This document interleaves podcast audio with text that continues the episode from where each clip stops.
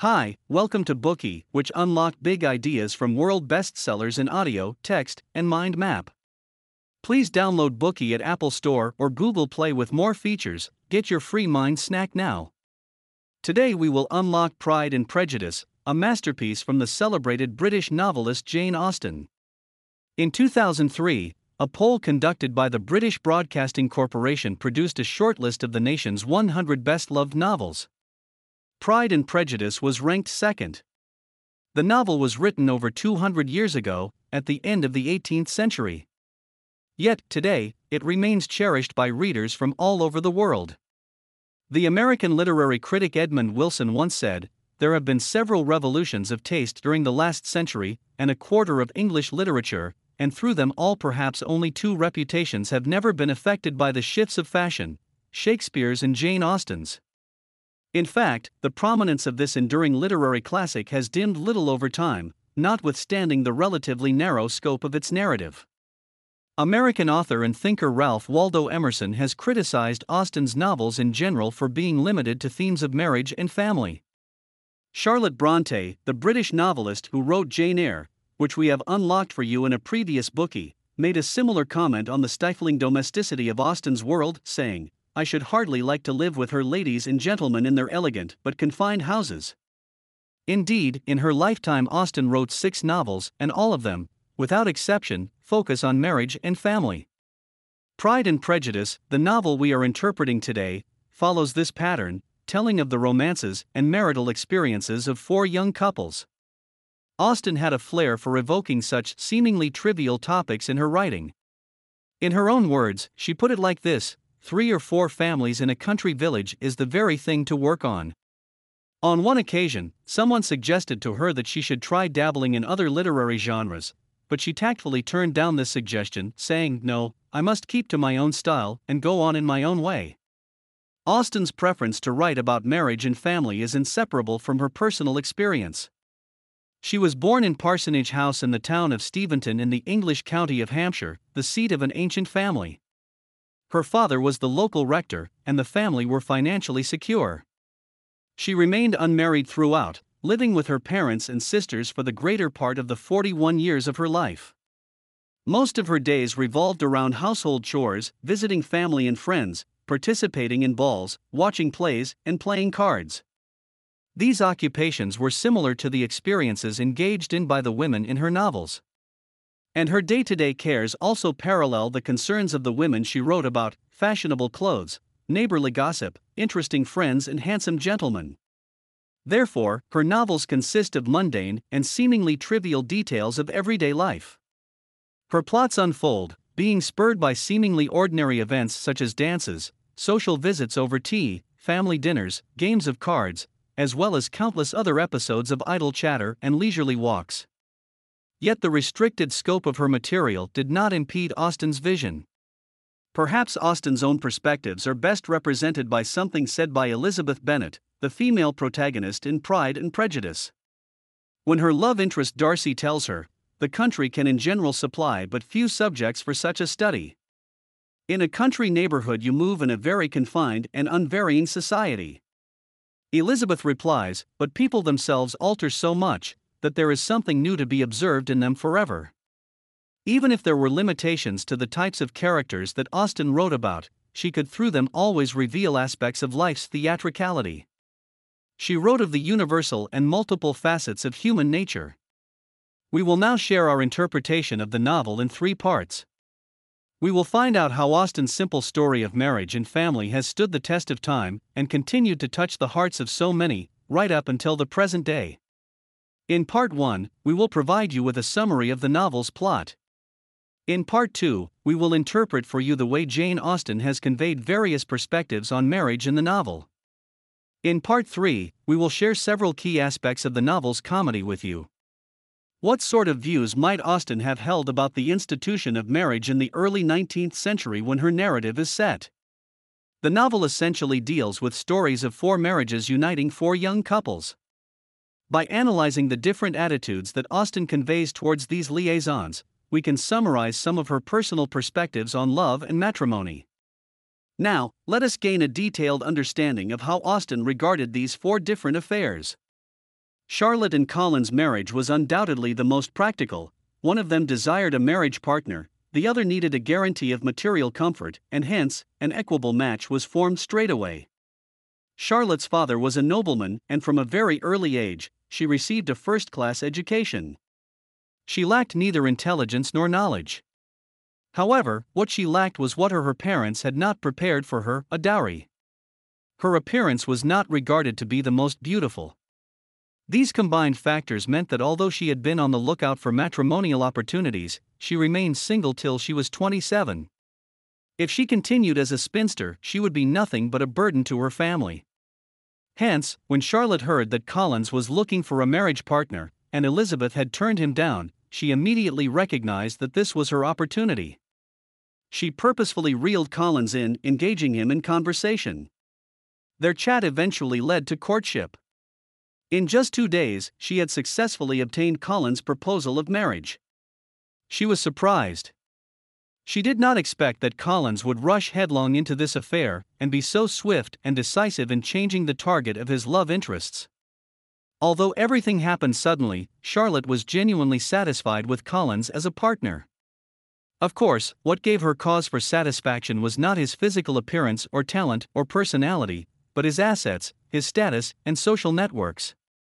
Ultimately, she settled for herself an honorable provision for well educated young women of small fortune, the pleasantest preservative from want. As the story tells, Charlotte's considerations around who would make a suitable marriage partner were entirely based on practical advantages. Austen was not promoting this kind of financially secure marriage agreement. She adopted a sardonic writing style to describe Collins and his desperate hunt for a partner.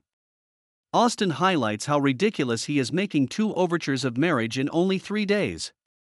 Using Elizabeth's character as her mouthpiece, Austen mocks the ludicrousness of such marriages. For instance, Austen reports on how satisfactory Elizabeth found the Collins abode when she went over to visit. Her purpose is to suggest that only Collins' material circumstances mattered.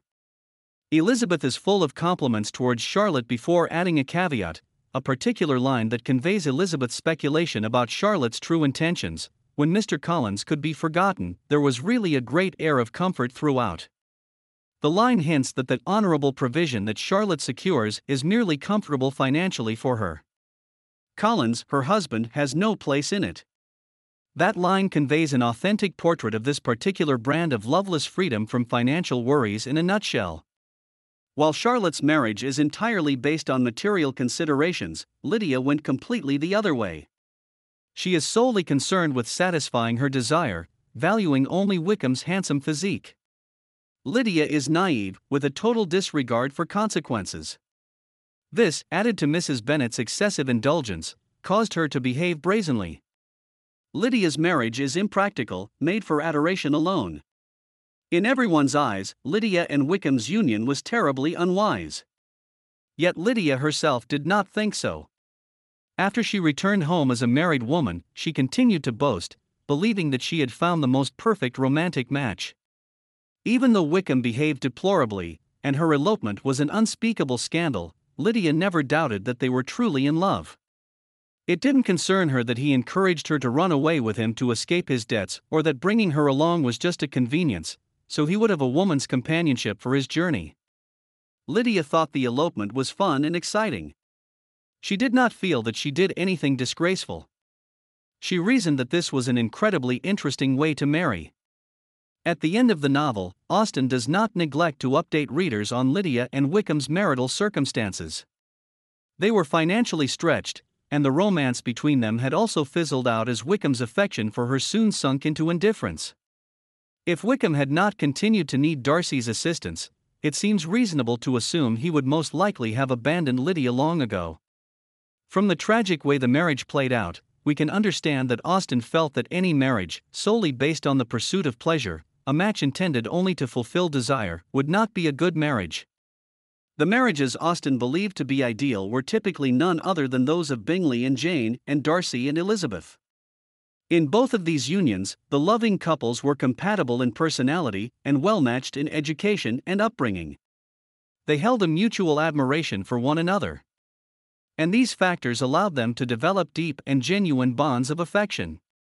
Furthermore, their marriages were built upon foundations bolstered with money. Money provides additional strength.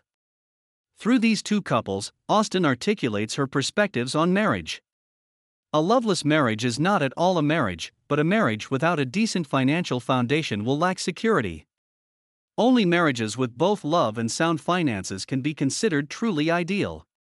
When writing of Elizabeth's romantic experiences, Austen's purpose is to highlight Elizabeth's persistence in love. Her rejection of Collins and of Darcy's first marriage proposal, as well as her subsequent refusal to abide by Lady de Bourgh's unreasonable request that she refutes rumors of her impending marriage, all stem from her determination not to entertain a loveless match.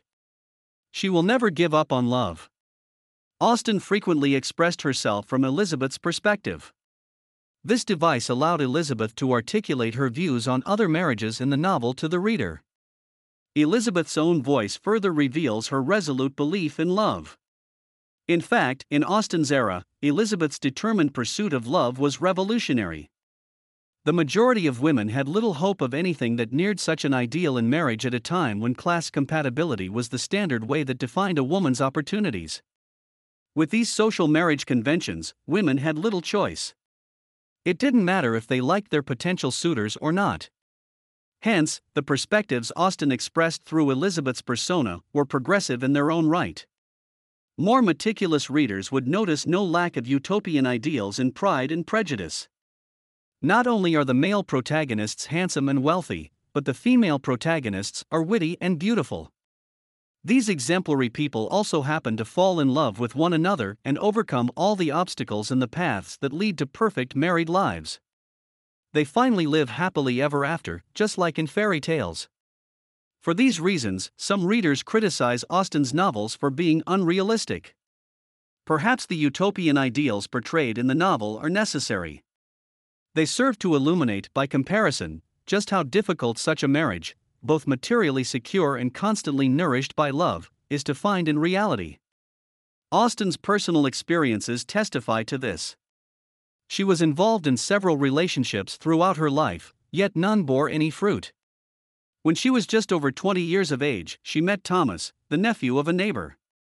He had recently graduated from Trinity College in Dublin and was preparing to go to London to further his studies in law. The college term had yet to begin, and he went to pay a visit to his uncle's house, where he became acquainted with Austen. The two hit it off immediately. Austen came to believe that Thomas would soon propose to her. However, when Thomas's and found out about their relationship, she was worried that Austen would be a liability for her nephew. She promptly sent Thomas away. He quickly had a change of heart and married another young woman from a wealthy family. Several years passed before another young man proposed to Austen. Although he was the heir to a tremendous family fortune, Austen felt no love towards him. She ended their liaison rejecting him. Austen's sister Cassandra similarly had several fruitless relationships. The sisters remained unmarried throughout their lives. It is thus apparent that, although Austen held the most progressive ideas about marriage, it was impossible for her to exercise her principles in reality. At the time, most marriages were ultimately the outcome of practical considerations, not in accordance with paradigms of love and spiritual compatibility. Today, we are just sharing limited content. To unlock more key insights of world class bestseller, please download our app. Just search for Bookey at Apple Store or Google Play. Get your free mind snack now. Dir hat dieser Podcast gefallen? Dann klicke jetzt auf Abonnieren und empfehle ihn weiter. Bleib immer auf dem Laufenden und folge uns bei Twitter, Instagram und Facebook. Mehr Podcasts findest du auf meinpodcast.de.